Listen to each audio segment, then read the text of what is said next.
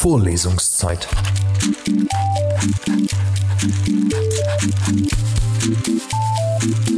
Der Geschichten-Podcast für jede Gelegenheit.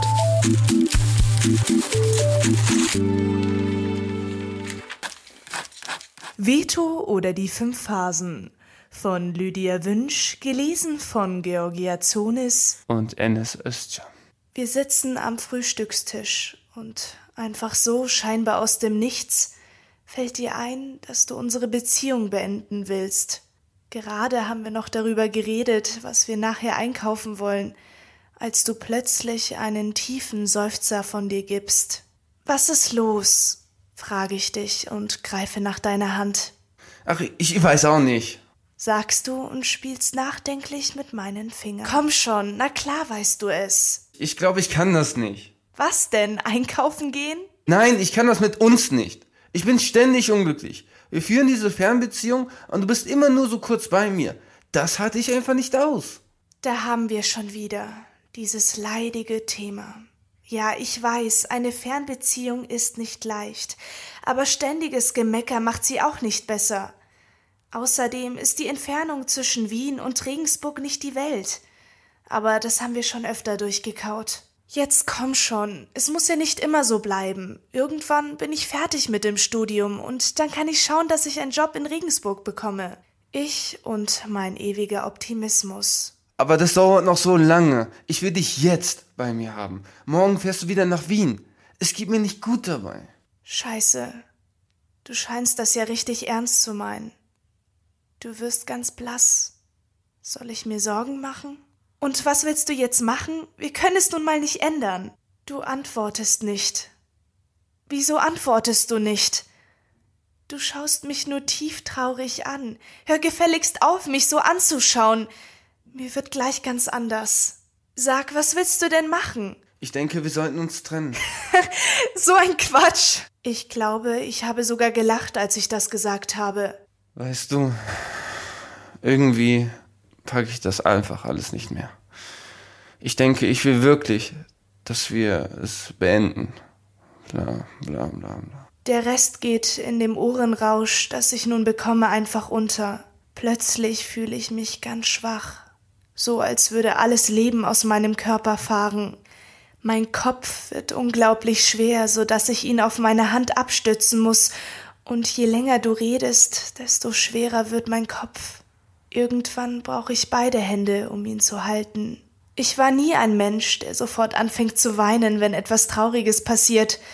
Stattdessen werde ich müde, meine Beine geben nach, und wenn ich stehe, muss ich mich hinsetzen, wenn ich sitze, muss ich mich hinlegen, wenn ich liege, muss ich die Augen schließen. Ich glaube, in so einem Moment möchte ich einfach nur noch tot sein. Ja, so könnte man das Gefühl vielleicht am ehesten beschreiben. Ich will jetzt sterben. Ich bitte dich um eine Zigarette. Das ist das Einzige, was mir in diesem Moment einfällt. Sonst sage ich nichts dazu. Ich zünde mir die Zigarette an und bemerke, dass meine Hände zittern. Kann ich bitte ein Glas Wasser haben? Ich muss jetzt erst mal Zeit gewinnen. Während ich mein Wasser trinke, siehst du mich erwartungsvoll an. Du willst, dass ich irgendwie reagiere. Aber ich kann nicht. Besser gesagt, ich weiß gar nicht, wie ich reagieren soll. Ja, was macht man eigentlich, wenn mit einem Schluss gemacht wird? Wie ist die richtige Reaktion darauf? Soll ich weinen, dich anschreien? Soll ich dir Vorwürfe machen, wie ich es in so vielen Filmen gesehen habe? Ein dramatischer Abgang wäre gut. Aber was soll ich dir vorwerfen? Dass du mich nicht liebst? Oder jedenfalls nicht genug, um für uns zu kämpfen? Aber kann oder darf man einem Menschen vorwerfen, dass er einen nicht liebt? Ich will jetzt alleine sein, sage ich zu dir.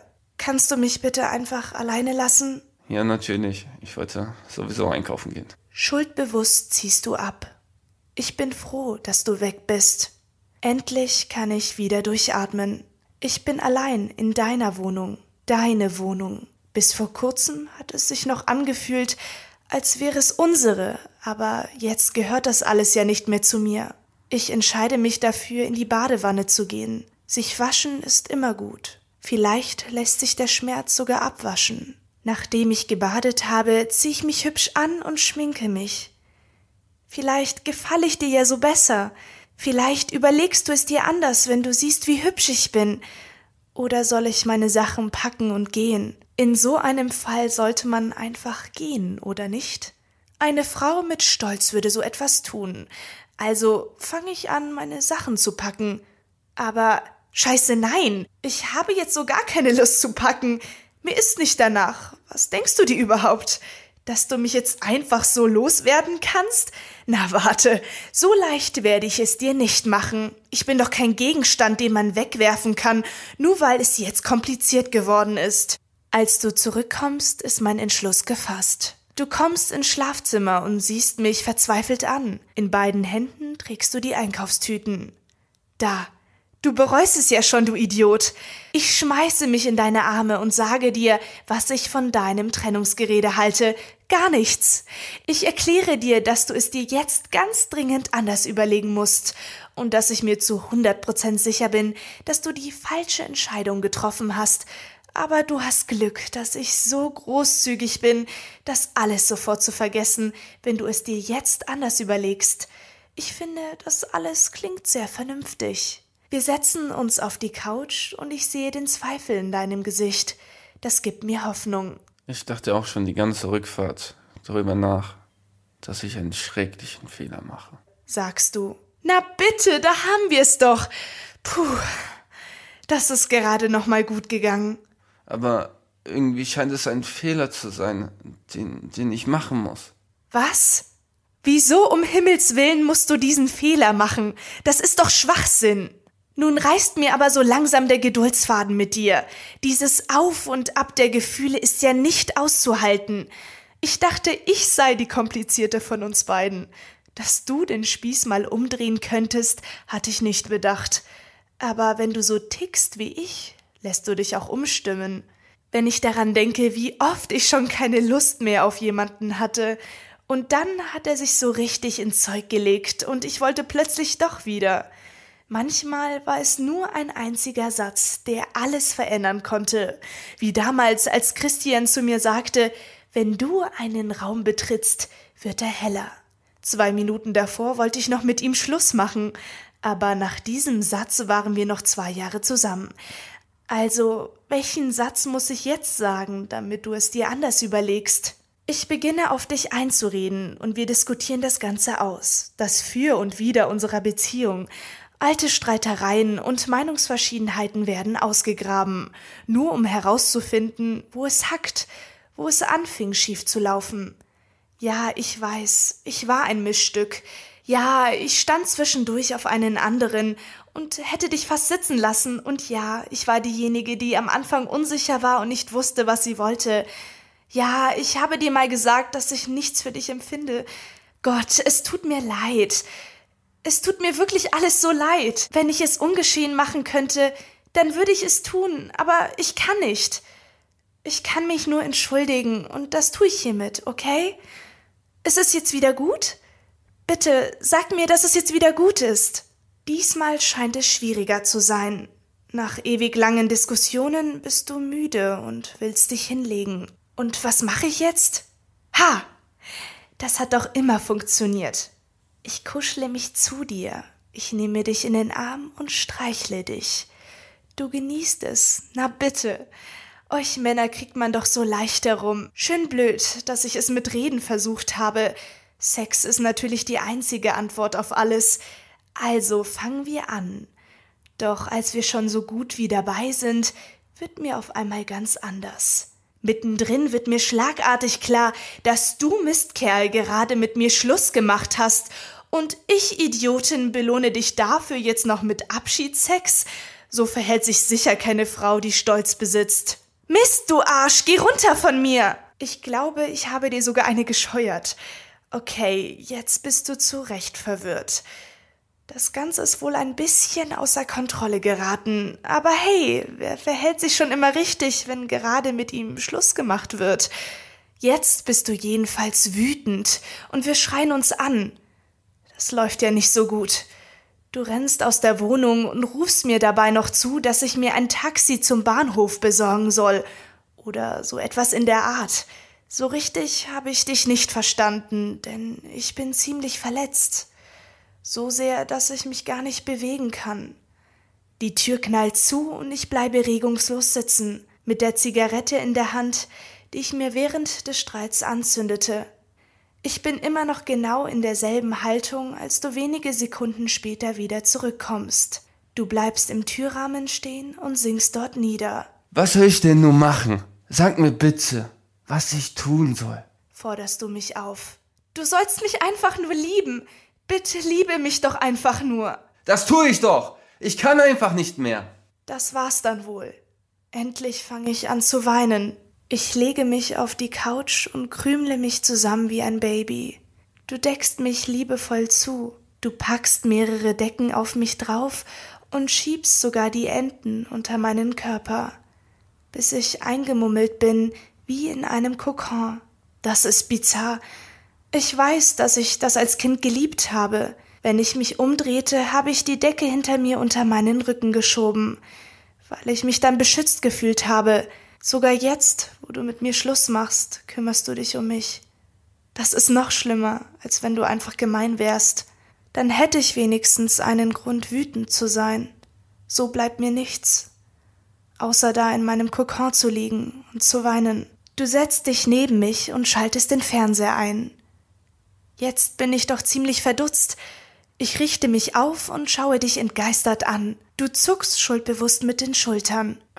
Ich weiß einfach nicht, was ich in so einer Situation tun soll. Und irgendwie hast du recht.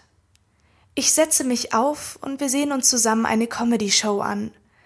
Ich kuschle mich zu dir und du hältst mich ganz fest. Ganz, ganz fest. Wir schauen uns die Show an und sie ist wirklich witzig. Wir halten uns die Bäuche vor Lachen. Ja, wirklich. Wir sitzen zusammen auf der Couch, essen Cornflakes und lachen, als wäre nichts geschehen. Und es tut so gut. Als es Zeit wird, ins Bett zu gehen, kommt die Erinnerung wieder. Ach, ja, richtig. Wir werden uns trennen. Morgen geht mein Zug und das war's dann. Ich kann nicht in das Schlafzimmer gehen und mich in dieses Bett legen, in dem wir die ganze Woche zusammen waren. Ich bleibe auf der Couch. Okay, aber du wirst dort nicht alleine schlafen. Du ziehst die Couch aus und hältst mich die ganze Nacht fest in deinem Arm. Den Morgen danach fand ich schon immer am schlimmsten. Man wacht auf und denkt für einen Moment, es ist alles wie immer. Dann kommt die Erinnerung. Mit einem Schlag und dann hat man eigentlich keine Kraft mehr, um aufzustehen. So liege ich also neben dir und schaue dich an, während du noch schläfst ein letztes Mal. Du machst die Augen auf und siehst mich traurig an. Ich kuschle mich noch einmal an dich heran. Du streichelst mir den Kopf. Ich fange an zu weinen. Komm, ich, ich lass dir ein Bad ein. Sagst du. Das wird dir gut tun. Und du hast recht. Ich mache mich fertig und suche meine Sachen zusammen. Dabei überkommt mich wieder diese Kraftlosigkeit, ich denke daran, wie ich den Koffer gepackt habe, als ich Anfang der Woche zu dir gefahren bin, voller Vorfreude. Jetzt packe ich ihn, um dich für immer zu verlassen. Scheiße. Ich fange an, vor mich hinzuschimpfen, dass ich so viel Zeug mitgenommen habe und wieder mal fast nichts davon gebraucht habe. Du siehst mir mitleidig dabei zu. Ach, es gibt so viel, das ich dir nicht gesagt habe. Habe ich dir eigentlich schon gesagt, wie sehr ich dich liebe? dass du das Beste bist, was mir je passiert ist, dass ich mich niemals so gut mit einem Mann gefühlt habe, dass es sich niemals zu keinem anderen Zeitpunkt so richtig angefühlt hat wie mit dir? Komm, wir müssen los. Sagst du. Du trägst meinen Koffer ins Auto und machst mir die Tür auf. Ich blicke in den Spiegel der Sonnenblende. Was bin ich blass? Mein Gesicht ist starr wie das einer Puppe. Wir fahren wortlos zum Bahnhof. Dort angekommen, holst du meinen Koffer aus dem Auto und wir gehen zum Eingang. Du ziehst das wirklich durch, denke ich. Am Bahngleis stehen wir uns gegenüber. Ich sehe dich an und denke, dass dich mein starres Puppengesicht erschrecken muss, also versuche ich zu lächeln. So sollst du mich in Erinnerung behalten, hast doch mein Lachen immer so gemocht. Du nimmst mich in den Arm und drückst mich an dich. Ich werde dich nie wieder loslassen sagst du zu mir. Wie machen wir das jetzt? frage ich. Ich weiß wirklich nicht, wie man sich in so einer Situation verabschiedet. Ich weiß es auch nicht. Murmelst du in mein Haar. Du lässt mich immer noch nicht los. Aber ich mache mich vorsichtig frei. Ich bin jetzt ganz ruhig und schau dir in die Augen. Okay, ich werde jetzt einfach gehen. Ja, mach das. Sagst du. Du bist stärker als ich. Das warst du schon immer. Ich nehme meinen Koffer und gehe. Dabei denke ich nur eines. Dreh dich nicht mehr um. Gott, dreh dich bloß nicht um. Vorlesungszeit. Vorlesungszeit ist eine M945 Produktion. Ein Angebot der Media School Bayern.